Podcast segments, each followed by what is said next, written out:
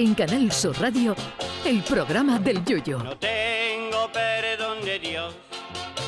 no tengo perdón de Dios,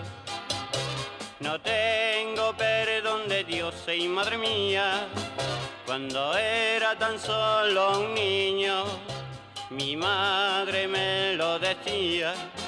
cuando era tan solo un Mañana 24 de febrero, es decir, dentro de poco menos de dos horas, se celebra el Día Mundial del Barman, que aunque tiene nombre de héroe de cómic con traje de murciélago, es la denominación inglesa para denominar a todo aquel que se pone detrás de una barra a soportarnos. O sea, que mañana se celebra el Día del Camarero y como camareros, como en todas las profesiones, los hay excelentes y otros para echarlos. Hay algunos que memorizan sin necesidad de anotar un pedido de 33 bebidas distintas y se las sirven a cada uno sin error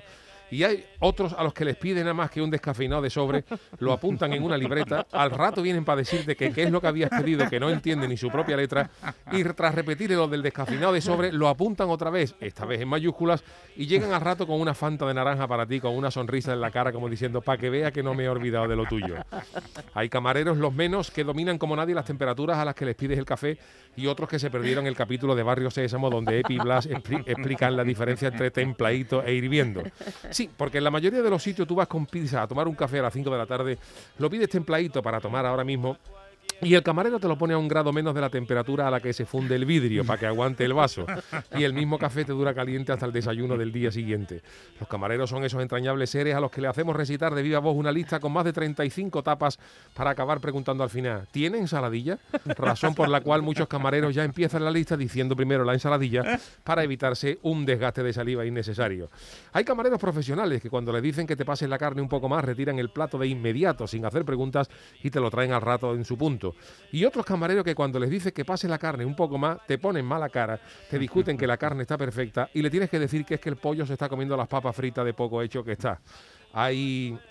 sitios donde te sirven de todo y otros, como un célebre bar de Sevilla, que solo sirven cerveza, cubatas de ginebra básica en vaso de Duralex y que cuando algún despistado le pedía un whisky, el dueño respondía con gesto serio, esto no es un cabaret, aquí no hay niños. Hay camareros que te atienden con la mejor de sus caras a pesar de que hayan pasado un día chungo en el trabajo o en casa, porque son conscientes de que el público no tiene culpa de sus males, y otros camareros que te sirven con la cara de Putin en un ascensor, tratando de saber quién ha sido el que se ha pedido al lado, a las mínimas de cambio. Y a pesar de que es una profesión dura, que duda cabe, para servir al público hay que hacerlo siempre con la mejor cara posible. Porque si a nosotros se notaran los días chungos, más de la mitad de los programas los presentaba Juan el Malaje. ¡Felicidades a todos los camareros! Ay, mi velero,